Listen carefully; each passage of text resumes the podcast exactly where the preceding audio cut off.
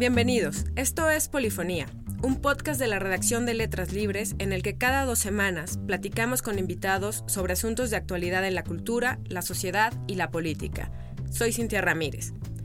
En el número de mayo de Letras Libres publicamos Desaliento de México, un ensayo en el que Enrique Krause hace un diagnóstico del momento de zozobra por el que atraviesa nuestro país y hace un llamado a los jóvenes para que se involucren más en la política y en la construcción de una democracia sólida. Como un eco a este artículo, Letras Libres organizó una mesa titulada Los jóvenes ante el desaliento de México. En ella, Enrique Krause conversó con tres jóvenes involucrados de diversas formas en la organización política. Se trata de Gloria Alcocer Olmos, directora ejecutiva de Organización Fuerza Ciudadana, Greta Ríos, directora general de OLIN Jóvenes en Movimiento, y Pedro Kumamoto, diputado independiente para el Distrito 10 del Congreso de Jalisco. En este episodio de Polifonía escucharán una versión editada de esta conversación. La versión completa, en video, estará disponible en nuestro canal de YouTube a partir del 31 de mayo. Bienvenidos todos a esta conversación. Pedro, Gloria, Enrique, Greta. Me gustaría que arranquemos esta charla con una pregunta. Enrique en su ensayo El desaliento de México habla de un desencanto generacional. Me gustaría saber, ustedes que son esas generaciones a las que alude, ¿en qué grado perciben este tipo de desencanto? Pedro, ¿quieres comenzar? Gracias por la oportunidad de platicar con ustedes. Y bueno, creo que esencialmente podríamos platicar de que sí existe un gran desencanto, no solamente entre las y los jóvenes, sino también en general. Creo que la sociedad eh, hemos planteado o nos hemos dado cuenta que las instituciones no están representando el sentir de la sociedad en general. Esto que estoy diciendo podría sonar muy temerario si no existieran pues, las encuestas como la del Latino Barómetro, en donde nos señalan pues, precisamente este descontento hacia las instituciones políticas y no solamente ellos, también eh, judiciales, también instituciones, digamos, de corte social. Entonces, ¿Qué, tenemos frente a nosotros? Pues bueno, la oportunidad de transformar esta gran crisis de representatividad en una crisis de, búsqueda de nuevo régimen o búsqueda de, nuevo, de, nuevas dinámicas de poder.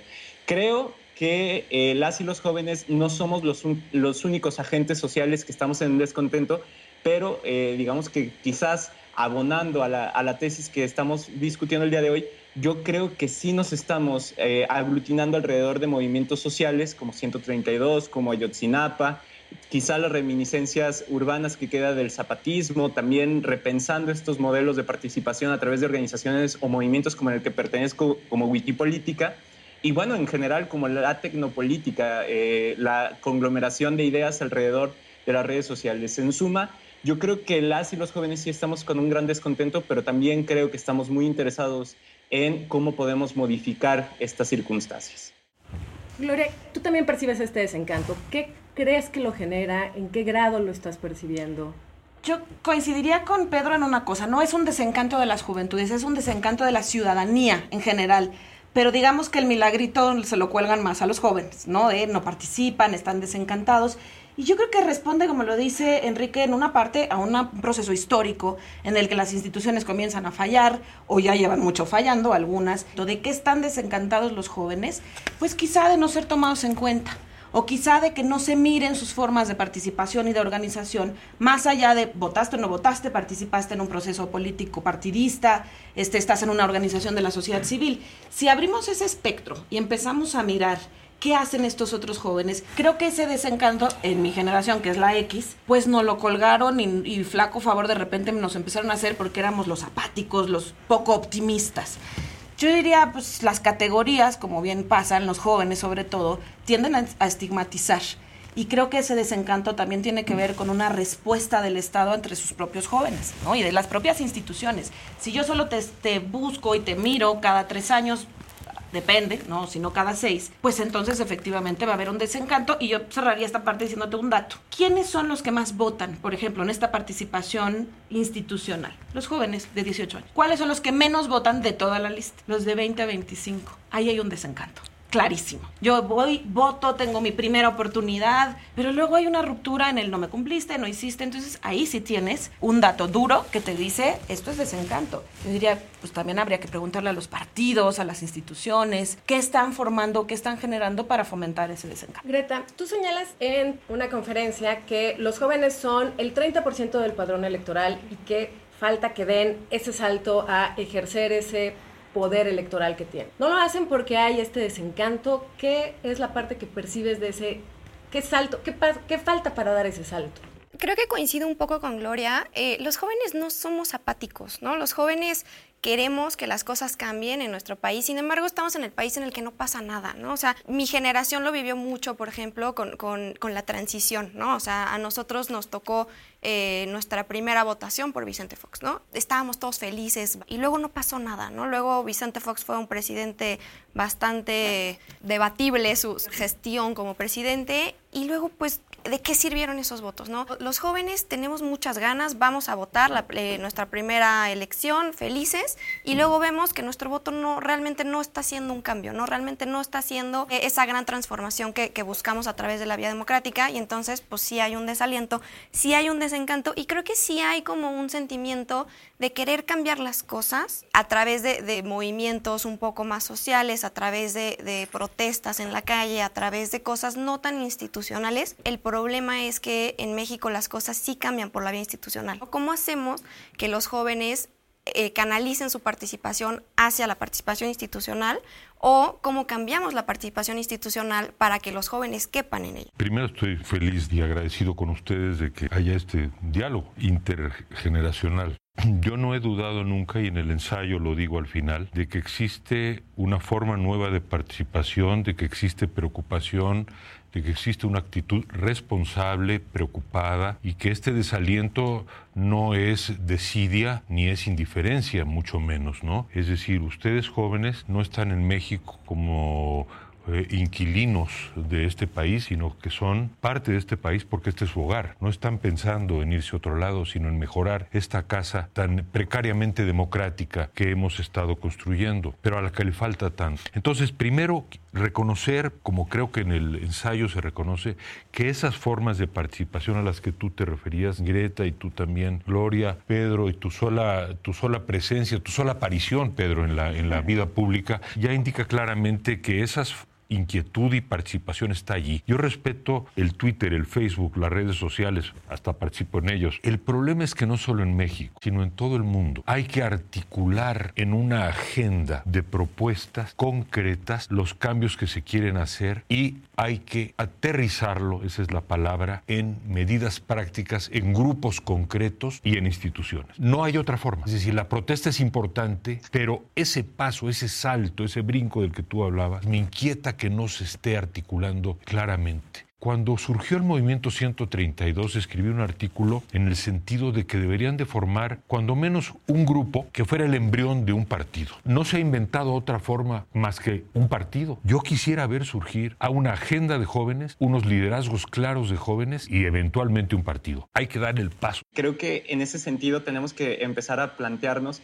que no es lo mismo ser partido político en, no sé, España, porque es parte de, las preguntas que nos estamos haciendo. Eh, ¿Por qué no se formó un Podemos? ¿Por qué no se formó un Ciudadanos? ¿Por qué no se formó un Izquierda Unida? Pues es que precisamente porque se necesitan 320 mil militantes en solamente un año. Se necesitan 20 asambleas de por lo menos 3 mil personas en 20 estados de la República.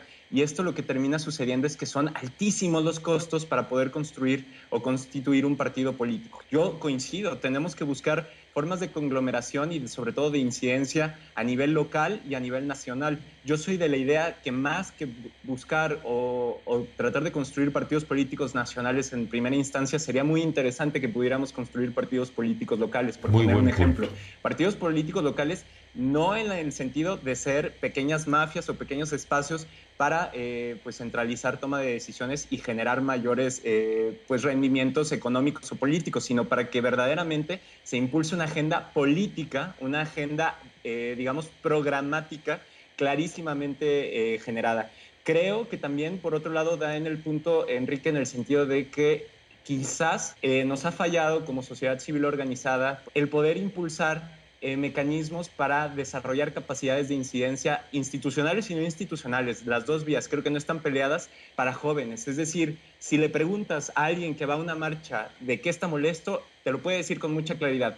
Pero ¿cuáles son los pasos para meter a la cárcel a aquellas personas que lo tienen molesto? No lo podría eh, decir mucha gente. O no podría decir cuál es el procedimiento para poder impulsar un juicio político. O quizás no te podría dar una agenda a dos o a tres años. Hay quienes sí. es importante que esas capacidades sean generalizadas, que trabajemos o impulsemos una chamba pedagógica, en donde mutuamente la sociedad civil nos eh, capacitemos mutuamente. Tú sabes de temas de autogestión, de temas de agua, tú sabes acerca de temas de transparencia. ¿Qué tal si vamos eh, generando un sedimento eh, relevante de conocimiento colectivo que se debe de liberar? Creo que por ahí hay algunas propuestas, evidentemente no van en, en, detrimento de otras que podrían venir de la mesa. Gloria y Greta trabajan muy de cerca con las juventudes partidistas. Me gustaría saber, ¿hay alguna orientación hacia lo que propone Pedro, por ejemplo, desarrollar partidos políticos nacionales, tener injerencia a, nivel local, perdón.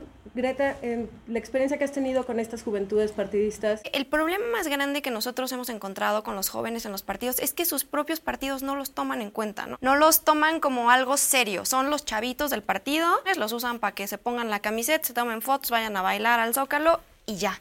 ¿No? O sea, los jóvenes que están en los partidos no están definiendo las agendas de los partidos, no están participando realmente, ni siquiera son candidatos, vaya. Entonces, creo que es un tema eh, de entramaje dentro de los partidos, ¿no? O sea, ¿qué tanta fuerza le vas a dar a tus jóvenes, considerando lo que decíamos, ¿no? El 30% del padrón electoral somos jóvenes. Creo que sí los partidos están cooptados por esta adultocracia y creo que tendríamos que empezar por ahí, ¿no? ¿Cómo haces eso en, en un sistema que está cooptado? Por el viejo régimen, ¿no? Y que, y que realmente eh, lo que están buscando es replicar el viejo régimen en los chiquitos conforme se van haciendo grandes, ¿no? Y entonces cuando ellos crecen, pues lo único que hacen es replicar esto y, pues nunca hay realmente una transición, ¿no? Yo, la verdad es que no coincide en absoluto, porque cuando menos desde Fuerza Ciudadana tenemos un proceso de más de tres años trabajando con, con jóvenes de todos los partidos. Efectivamente, uno cuando lo ve de fuera o hace una encuesta por internet o los entrevista una vez, pues sí, esa es la primera gran impresión que te da. No tienen liderazgo, no tienen formas, digamos, ni formales ni informales de incidir en las agendas. Yo les pondría un gran ejemplo. que En 2015 nosotros trabajamos con los partidos, con las dirigencias nacionales de juventud de varios partidos políticos, entre ellos el PRI, PAN, PRD, Movimiento Ciudadano, Verde Ecologista en su momento, Nueva Alianza. Y lo primero que les decíamos es, ¿los pelan o no los pelan? Pues claro que no los pelan. Ellos están muy conscientes. Cuando nosotros nos sentamos con estos jóvenes y les empezamos a preguntar qué estaba pasando, pues claro que no tenían tanta idea. Algunos sí sabían muchísimo de juventud. El primer gran acuerdo, que yo creo que ese es un logro no menor, en 2015 fue la primera vez que todos los partidos, todos, hablaron de juventud en sus platos. Ese logro no es menor, porque tiene que ver con un trabajo de incidencias de sus propios jóvenes, pero ¿qué se dieron cuenta? Solos no iban a poder. Necesitaban articularse, necesitaban empezar a encontrar dentro de este adultocentrismo un mecanismo que a ellas y a ellos les funcionara, dentro de... Sea, nosotros vemos en Fuerza Ciudadana, yo personal llevo 12 años trabajando este tema, que la participación política también está en los partidos y que esto que dice Pedro de la incidencia hasta este momento es el único espacio, porque nosotros desde sociedad civil podemos pararnos de cabeza, pero tú al final, Pedro, tienes un espacio institucionalizado que te ha visto obligado, o no lo sé, a negociar, a trabajar con otros partidos. Creo que tu ejemplo es muy interesante por eso porque aunque vienes de una juventud con otras formas, con otros mecanismos que generaron un proceso político desde una participación alternativa, te ves inmerso en la institucionalidad. Entonces es un proceso que hay que ir cambiando desde dentro. Bueno, yo no conozco las entrañas de, los partidos, pero mi impresión es que admitiendo que pueda haber esto que, tú dices, Gloria, que, que existen eh, eh, una cierta participación de los jóvenes que se están y que esto está avanzando y que hay una nueva conciencia, pues yo pienso que, el desprestigio de los partidos es tan fuerte que si no tenemos un Ciudadanos y un Podemos, casi diría yo,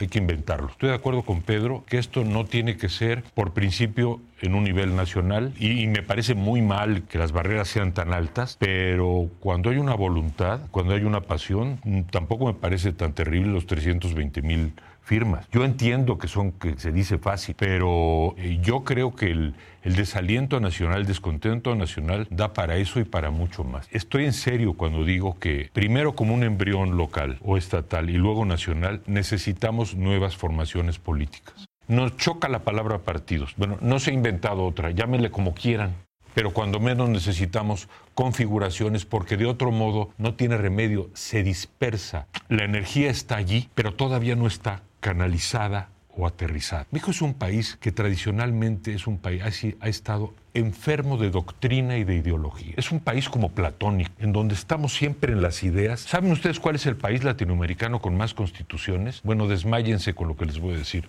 Haití, ¿no? No, no, no, si somos buenísimos para las ideas y las, las, leyes de las constituciones. La práctica es lo que importa. Por eso cuando Pedro dice, a ver, tú qué sabes de agua, tú qué sabes de esto, tú qué sabes, temas concretos de gobernar, lo que le importa a la gente para su bienestar, lo que se llama gobernar ¿no? que no tiene que ver a la antigua con los discursos, sino con la práctica, eso es lo que yo quiero ver como agenda. Es decir, no estoy hablando de una agenda que hable de abolir la pobreza, instaurar la felicidad. No, no, no, no, no. Dime cómo. Pedro, Gloria decía que tu caso era icónico, paradójico y es muy notable por muchas razones, porque hiciste una campaña impresionante con una cantidad de dinero minúscula porque hiciste, aterrizaste en propuestas, tenías propuestas, compromisos de campaña y compromisos en el Congreso, hiciste esta agenda, pero algo que me parece muy notable es que siendo joven nunca enarbolaste la bandera de la juventud para que identificara tu campaña. ¿Por qué esta decisión de no hacer, siendo joven, no tomar esta bandera? A ver, hay que plantearlo en términos muy concretos. Siempre he dicho que somos un movimiento social que venimos pues, desde la parte de la juventud,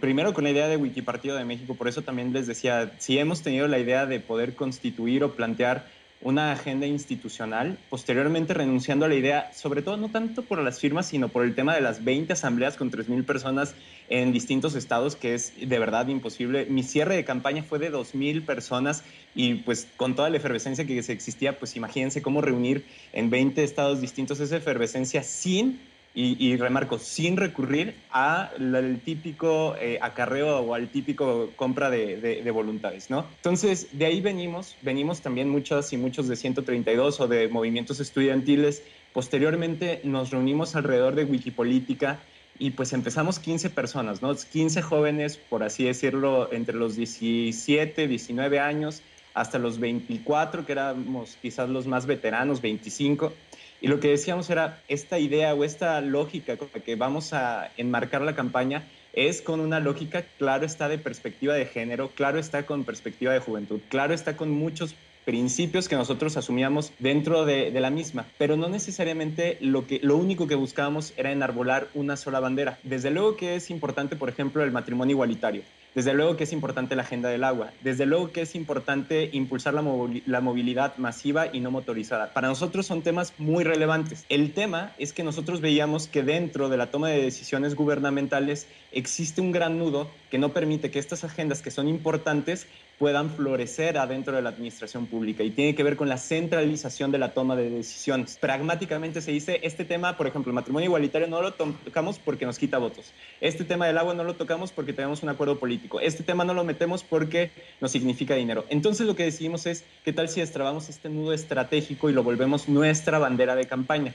La bandera de participación ciudadana, empoderamiento de las personas, bajar o quitar ciertos requisitos para utilización de ciertos mecanismos. No son la panacea, desde luego, pero permite que estas agendas específicas que provienen de distintas organizaciones de la sociedad civil sí puedan, y de nuevo, florecer dentro de la administración pública. Ustedes trabajan con organizaciones juveniles partidistas y muchos de sus programas se enfocan en desarrollar políticas de jóvenes para jóvenes.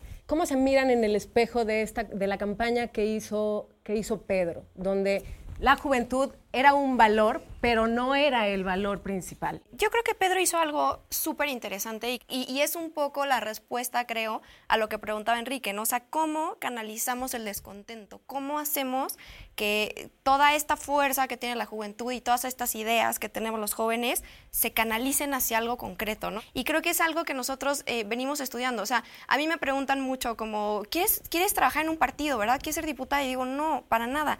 Lo que nosotros estamos haciendo es forzar fortalecer a los que están allá, a los que están dentro de las instituciones, para que lo que ya están haciendo lo puedan hacer mejor, ¿no? Para que en serio las fuerzas juveniles dentro de los partidos y dentro de, los candidatos independientes, pues tengan un peso. Y, creo que Pedro tiene un, un, punto importante, ¿no? El tema no es juventud, el tema, pues son los temas transversales de la agenda, ¿no? Es seguridad, es derechos humanos, es transparencia, por ejemplo, ¿no? Que son las banderas del descontento de México que podemos aprovechar y que podemos canalizar y en las que yo creo que la mayoría de, la sociedad civil estamos de acuerdo, ¿no?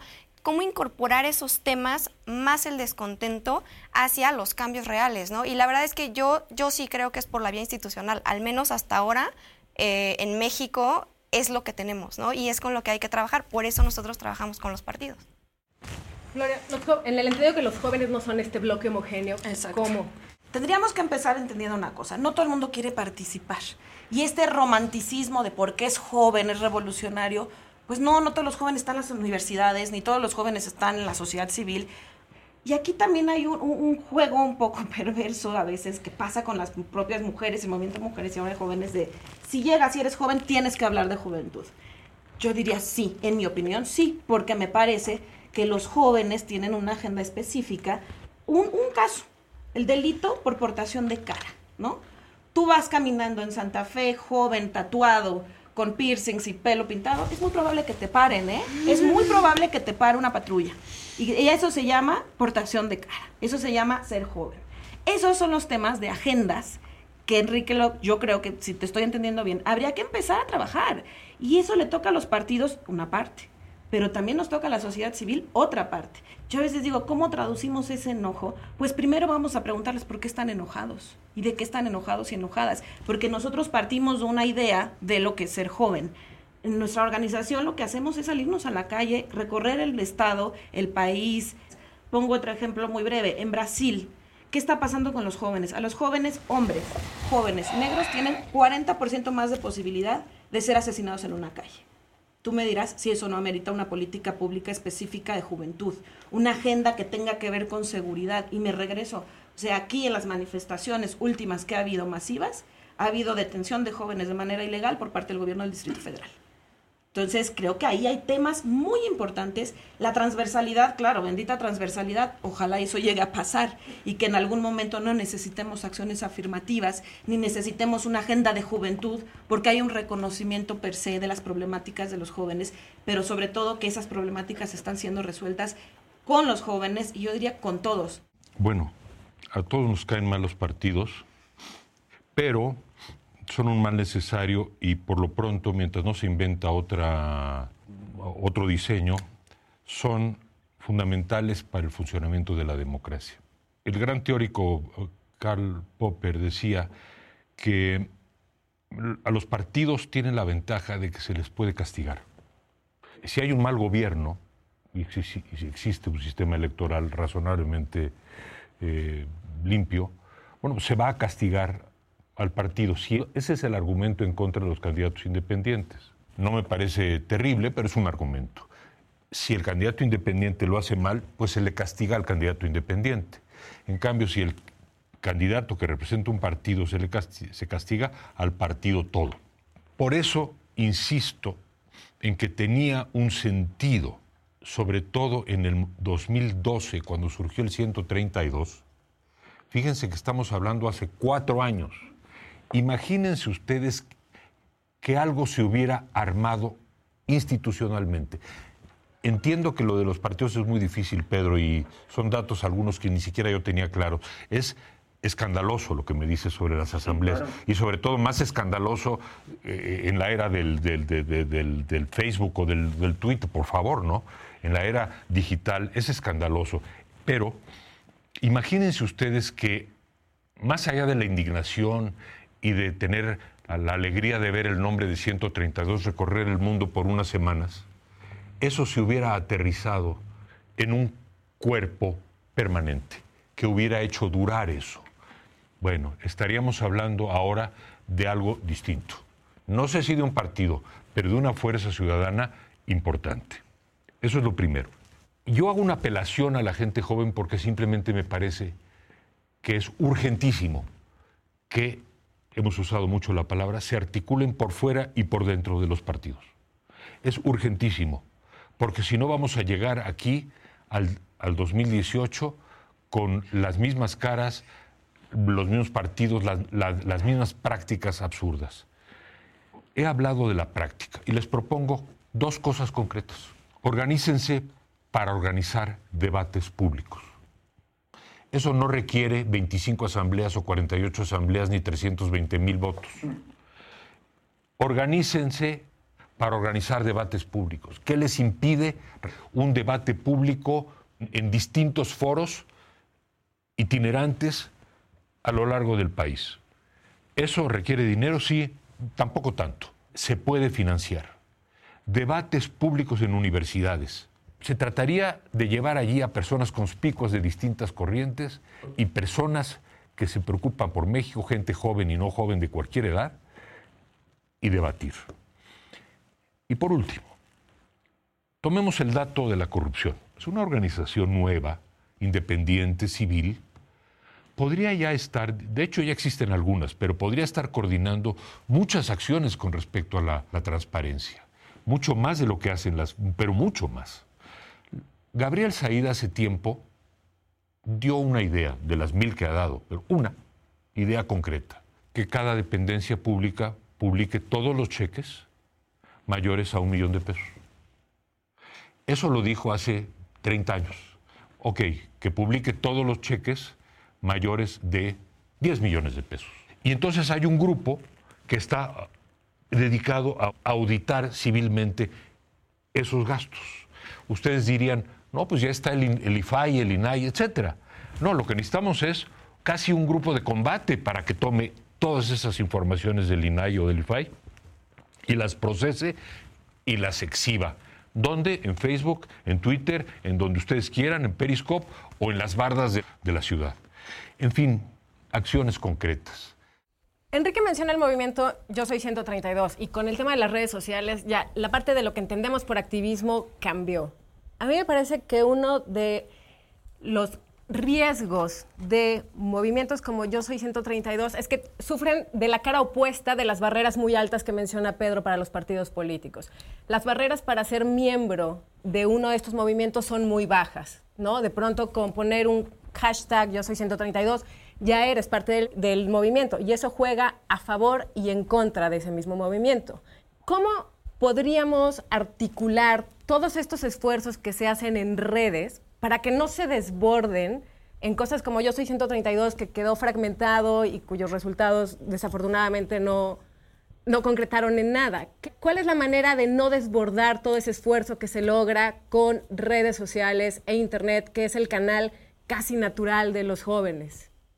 Todos los procesos y los movimientos sociales, al menos muchos expertos de ellos lo señalan, y por ejemplo Rosana Riguillo, que también habla específicamente de jóvenes, lo que plantea es que los movimientos sociales entran en fases, digamos, activas y en, fases de latencia. Esto significa que nunca se desarticulan por sí mismos o, por, por, así decirlo completamente y nunca terminan de deshacerse, sino que quedan, y, y esto quiero remarcar, redes de confianza. Esto es muy relevante porque precisamente, por ejemplo, a partir de la campaña que nosotros hicimos, estas redes de confianza jugaron un papel fundamental. No significa que el sentido de membresía hay que subirlo más dentro de los movimientos sociales, sino que al mismo tiempo el proceso simbólico que hay alrededor de ti te va dotando de cierta membresía. Quiero poner un ejemplo. No es lo mismo eh, o no es la misma confianza la persona que tienes que con la que acampas durante 5 o 10 días, no es lo, la misma confianza que le tienes a alguien que va contigo a las marchas, que sabes que está ahí por las mismas causas que tú, que alguien que simplemente pone el hashtag. Entonces, estas temperaturas de participación también funcionan de cierta manera como parte de la membresía.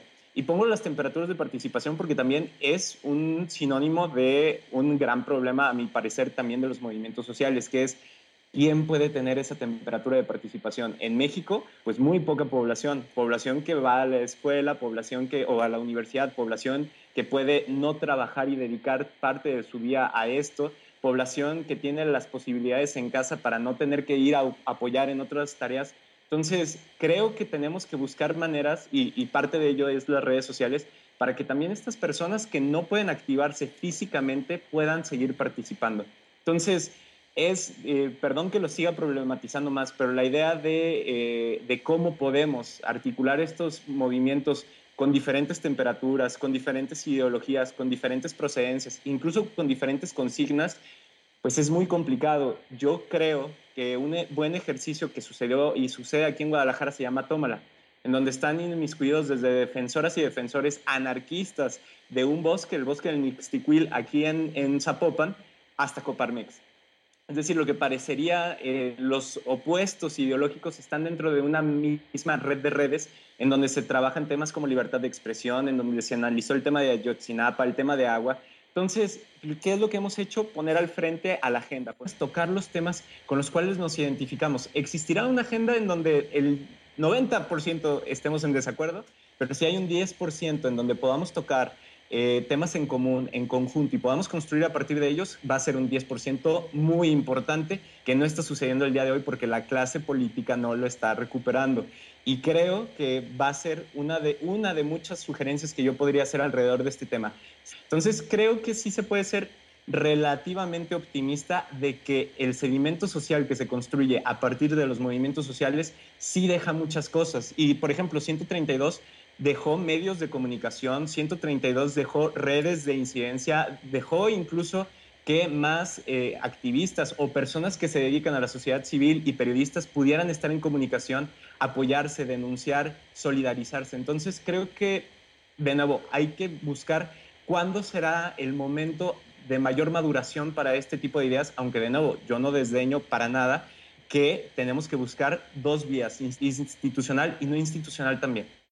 Gloria, en uno de tus artículos hacías una defensa de esto que, voy a usar ese concepto que ya salió acá, que es la adultocracia. Esta inclinación de la adultocracia a hacer menos, quejarse del joven activista de sofá. Y tú decías que funcionaba. Me parece que uno de los temores respecto a ese activista de sofá es que se piensa que esos jóvenes o quien sea de las redes sociales que hace activismo en redes sociales es gente que deja de participar activamente en piso para pasarse a las redes sociales. Pero eso, hasta donde Dios no sucede así. Como buena generación X nos tocó la transición de muchas cosas. Entonces, cuando yo era adolescente, las, las protestas eran en la calle. No existía internet, en fin. Y yo pondría dos ejemplos muy interesantes en ese sentido nosotros empezamos diciendo mi generación, no hombre, estos del sofá, ¿qué hacen, no? Pues el Twitter, porque teníamos un argumento demoledor. La cantidad de gente conectada en nuestro país, ¿no? Que tenía acceso inmediato a Internet. Primer dato. Segundo dato, los que lo tenían, ¿qué revisaban, qué veían, de qué hablaban? Pues no todos estaban hablando de política, muchos estaban hablando del chisme de la semana, de encontrarse a sus amigos. Entonces íbamos desagregando estos usuarios y usuarias y entonces nos encontrábamos con un grupo muy chiquitito que efectivamente estaba en sus casas tuiteando y haciendo cosas de Facebook. El primer gran ejemplo es la primavera árabe. Y ahí también me gustaría compartir esta anécdota, porque a mí me tocó estar en Túnez haciendo una asesoría técnica sobre los temas de participación política y platicamos con varios jóvenes que estuvieron en esta primavera árabe y que decían, sí, Twitter maravilloso. Y un poco con lo que dice Enrique. ¿Y después qué pasó? Nada. Estaban aterrados, no sabían qué hacer porque habían logrado algo sin vislumbrar qué era lo que seguía. Creo que el 132 les pasó un poco lo mismo y lo que dice Pedro es muy importante y Rosana Reguillo lo refuerza muy bien, que son los movimientos de jóvenes. Entonces, yo diría otra vez, no solo de jóvenes, movimientos sociales, que tienen ya nuevas características, pero también tienen fechas de caducidad o de latencia. Eso es lo que creo que les empezó a pasar al 132. Yo creo que las redes al final se volvieron una caja de resonancias que tiene que ver con la calle y con la propia red y cómo van jugando una con la otra y eso también tiene que ver con una nueva dinámica. ¿Por qué? Porque sí hay un ciberactivismo, pero generalmente te encuentras a estos activistas en espacios de debate. Eso creo que son los saltos y los juegos que ahora estamos jugando y que efectivamente yo te diría, ¿cómo Ayotzinapa se hizo un fenómeno mundial? ¿Cómo llegó? A que alguien se le ocurrió ponerlo en Twitter y luego en Facebook y empezó a replicar, replicar, replicar cómo esto resuena y de repente te encuentras una manifestación en Londres reclamando que aparezcan y luego en Japón y luego, o sea, el juego yo creo que hay que tener muy claras las dimensiones de cada uno de los espacios y cada uno de estos eh, activismos. Claro que ahorita ya no concebimos nuestras organizaciones sin internet, pero vuelvo a lo mismo. Veamos cuánta gente está en redes, cuántos tienen acceso. Es una gran herramienta, sí lo es, es una herramienta que los nuevos movimientos juveniles lo están haciendo. Ahorita tenemos jóvenes en París y en varias partes de Francia discutiendo esta política, esto que dice Enrique de la calle, en la calle, diciendo qué vamos a hacer. O sea, no hay políticas públicas justas para jóvenes, no solamente para jóvenes, pero bueno, están ahí. Entonces, estos ejercicios de debate y de escucha deben de ser en esas dos vías, ¿no? Quizá colocar los temas en redes, pero regresar a la calle. Que los jóvenes y la gente en esta ciudad y en este país también están en las calles y el espacio público como un espacio de deliberación, de debate, que son estas manifestaciones. Y que el 132 es un gran ejemplo de cómo se hacen estas dos vías y estos dos mecanismos en los que no es uno u otro, son los dos. Greta, hemos dicho que el tema de las redes sociales ha sido fundamental. Incluso a través de las redes sociales han logrado articularse demandas muy concretas. ¿Es suficiente con articularlas ahí o hace falta la narrativa? Porque de pronto me parece que la campaña de Pedro fue muy buena en ese sentido. No solo tenía siete, diez puntos programáticos de lo que iba a hacer cuando llegara al Congreso, sino que había toda una narrativa alrededor de esos puntos, que es devolverle la democracia a, la gente, que los procesos sean de las personas. ¿Qué tanto importa la narrativa para estos efectos? Muchísimo. O sea, yo creo que, eh, creo que las redes sociales y las marchas y los encuentros son un semillero. Sin embargo, yo creo que en México nos estamos quedando en la marcha, nos estamos quedando en le doy like al post de Facebook, eh, firmo una petición y creo que con eso ya estoy haciendo suficiente, ¿no? Creo que sí nos hace falta concretarlo y llevarlo un poco más allá, ¿no? Hace unos días me preguntaban que por qué no voy a marchas. No voy a marchas porque no creo en las marchas, no creo que las marchas vayan a cambiar este país, ¿no? Eh, llevamos marchando desde el 68, ¿no? O sea, es, es, es claro que hay que hacer algo después de la marcha, ¿no? Y justamente creo que todos los mexicanos tenemos que empezarnos a preguntar qué pasa el día después de la marcha, ¿no? ¿Qué hago después de que ya fui a marchar, ya el gobierno sabe que estoy descontenta con algo? ¿Qué pasa después? Estoy haciendo una propuesta de ley, estoy haciendo un colectivo, estoy haciendo una organización social, estoy en un partido político, estoy haciendo una propuesta de algo o me siento bien porque fui a marchar, siento que estoy haciendo algo y ya, ¿no? Me regreso a mi activismo de, de, sofá y no hago nada, ¿no? Creo que sí nos falta mucho trabajar esa segunda parte, ¿no? Esa parte de canalizar eh, a los jóvenes de 132, a los jóvenes de las marchas y a los no jóvenes también, ¿no? O sea, creo, creo que es importante que trabajemos en, un diálogo intergeneracional y que no nos quedemos en eso, ¿no? En me siento bien porque firmé una propuesta. Miren, eh, no me gusta oír hablar a los jóvenes de la agenda de los jóvenes. No que no haya agenda de los jóvenes, pero creo que antes de la agenda de los jóvenes está la agenda de México. Y este artículo se llama Desaliento de México, no Desaliento de los jóvenes mexicanos, ¿no? Es, un, es una imagen de que aquí está el desaliento, es algo que cruza las generaciones y simplemente es un llamado a la gente joven, y ya no tanto, para que tomen en sus manos el destino. Pues quiero decir, el desaliento es general. El barco es el México, no es el barco de los jóvenes mexicanos, es el barco de México. E, ese es el que está en problemas, ese es el que hace agua y al que tenemos que ir reparando. Quiero insistir eh, eh, apelar a la historia. Finalmente soy historiador. No es el primer momento del desaliento y la indignación en México. Miren, por ejemplo, el movimiento estudiantil de los años 20 alrededor de Vasconcelos. Fue un movimiento que despertó la conciencia de los jóvenes en todo el país en torno a un candidato, a un candidato honesto, carismático, inteligente, extraordinario, educador, filósofo, escritor, eso terminó el primer fraude del PRI y ese movimiento se desinfló. No dejó huella, más que eso sí, en la literatura, y muchos de sus miembros terminaron, bueno, en un periodismo más o menos militante, en el alcoholismo o en el poder. Ahora vamos al 68. Otro movimiento que no solamente era desencanto, aquello era indignación porque estábamos frente a un gobierno autoritario y asesino que se articuló. Digamos que tardó mucho en articularse en alguna institucionalidad. ¿Y saben cuánto tiempo tardó en surgir el primer partido político de izquierda mexicana nacional? 20 años. Perdimos 20 años. La izquierda mexicana perdió 20 años.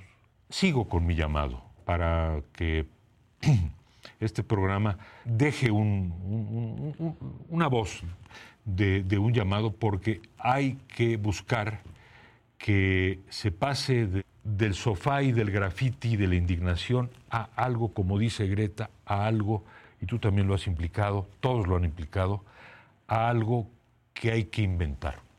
Imaginar e inventar. Algo no está bien para que la impunidad y la corrupción y las inercias y la violencia siguen. Todos estamos desalentados y descontentos, pero el caso es que siguen. Entonces, ingeniería social fragmentaria, pasos pequeños, concretos, en lugares específicos.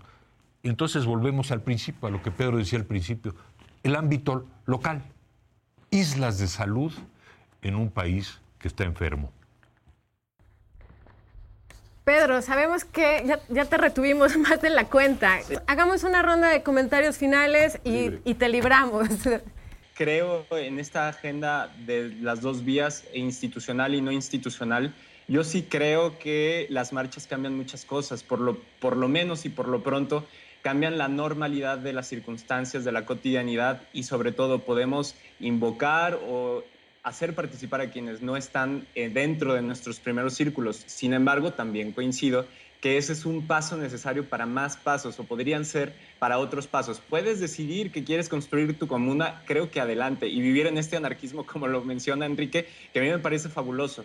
Pero también, por otro lado, quienes decidan incidir en lo institucional, este, a mí me parecía algo muy interesante que decía eh, hace poco Íñigo Rejón, ¿no? Uno de los, digamos, de los participantes más destacados de Podemos, te mueve el corazón poder detener un desahucio, uno solo, y es muy relevante pero el poder de tener una política en general de desahucios de las casas de las personas, eso solamente se puede hacer en el gobierno. Y precisamente por eso la reflexión de poder contagiar a las instituciones de lo que está sucediendo en la calle. Creo que la falta de un puente eh, eficaz dentro de la sociedad civil y dentro de los movimientos sociales hacia las instituciones, creo que es, digamos, ahí donde queremos construir la respuesta podrán ser partidos, podrán ser agendas, podrán ser debates, podrán ser instituciones, organizaciones. Ya veremos cuál es la, vía. El chiste es que sea cual sea en esos caminos, que no se hagan sombra mutuamente. Creo que eso es algo que será muy relevante. Poder aprender a colaborar mutuamente para quienes decidan estar dentro de partidos, con quienes decidan hacer una agenda ciudadana, con quienes decidan hacer o impulsar eh, agendas o debates o formación dentro de las universidades o dentro de los espacios públicos. Eh, yo sí creo que nos vamos sumando mutuamente entre los distintos movimientos, organizaciones y espacios. Creo que es muy relevante que dejemos al lado la vanidad, dejemos a un lado el ego y, las, y los triunfalismos personalísimos y creo que más bien como jóvenes nos toca demostrar que nuestra generación ha entendido muy bien que en lo individual eh, pues se pueden construir grandes monumentos o erigir grandes obras hacia el ego, pero probablemente en lo social eh, les estaremos fallando. Entonces, por ahí es la idea. Muchas gracias por, por el tiempo, por el espacio. Gloria. Yo sí voy a marchas, no solamente hago marchas, pero sí creo que es un espacio también de escucha. Creo que, que, efectivamente solamente una acción, el sofá o la marcha, efectivamente se requiere de una articulación que incida. Yo no sé si los 43 los estaríamos buscando igual y el gobierno y el Estado, no nos encanta la reacción, hubiera reaccionado si no hubiera visto miles y millones, quiero decir, de personas marchando en todo el país y fuera del país. Lo que hagamos con eso y ese capital que construimos es el gran reto. Yo creo que debemos de pensar, como le dice Enrique, en un llamado general, con un énfasis particular en las juventudes. Es la juventud más educada en la historia, con menos empleos. La más conectada, pero la menos participativa. Entonces tendríamos que empezar a mirar esto. Yo sí soy una defensora de las calles, de las redes y de cómo estas dinámicas, como dice Enrique, inventemos cosas. Yo creo que ya hay muchas. Creo que nuestro trabajo desde el activismo social, pero también desde los partidos, desde los propios gobiernos, es no esperar a que vengan a nosotros. No mandar un mail pensando que eso es participación, en eso coincido con Greta. Tiene que ver con salir, con escuchar. Hay una acción afirmativa en este momento al constituyente donde cada de 10 jóvenes en las listas de los partidos, perdón, de 10 candidatos en las listas de los partidos, hay una persona joven. Lo dijo el tribunal hay que seguirlos, hay que ver qué proponen, hay que estar ahí, hay que tomar un poco más las riendas de nuestra responsabilidad cívica y entender que tenemos diferentes espacios y que nuestro gran reto es articular estos espacios y llegar no esperando un 2018. Ahorita es una gran oportunidad, un gran laboratorio. Esta ciudad va a tener una constitución, ¿no? Vamos a ver qué va a pasar con eso. Bueno, pues ante todo, eh, yo siempre me, gusta ser muy positiva. Creo que es un gran momento histórico justamente por el desaliento. Creo que la, gran pregunta eh, que nos tenemos que hacer todos los jóvenes es, bueno, ante mi desaliento y ante mi descontento, ¿qué voy a hacer? ¿Cómo voy a pasar del desaliento a la acción? ¿Cómo voy a ser capaz de exigirle a mi gobierno que me dé los resultados que yo quiero? ¿O cómo voy a ser capaz de meterme al gobierno? O sea, ¿cómo me voy a incorporar a ser parte del gobierno o de un gobierno diferente o de una asociación? ¿O cómo yo voy a tomar las riendas, yo joven, de este país? ¿no? Creo, creo que es un, área de oportunidad inmensa que tiene México. Tenemos las redes, que las redes nos dan una transparencia que, nunca habíamos escuchado antes, ¿no? O sea, definitivamente tenemos eh, canales para rendición de cuentas que no teníamos antes, tenemos canales para estar en contacto con nuestros gobernantes que no teníamos antes, aprovechémoslos, aprovechémoslos y hagamos de nuestro México el país que queremos.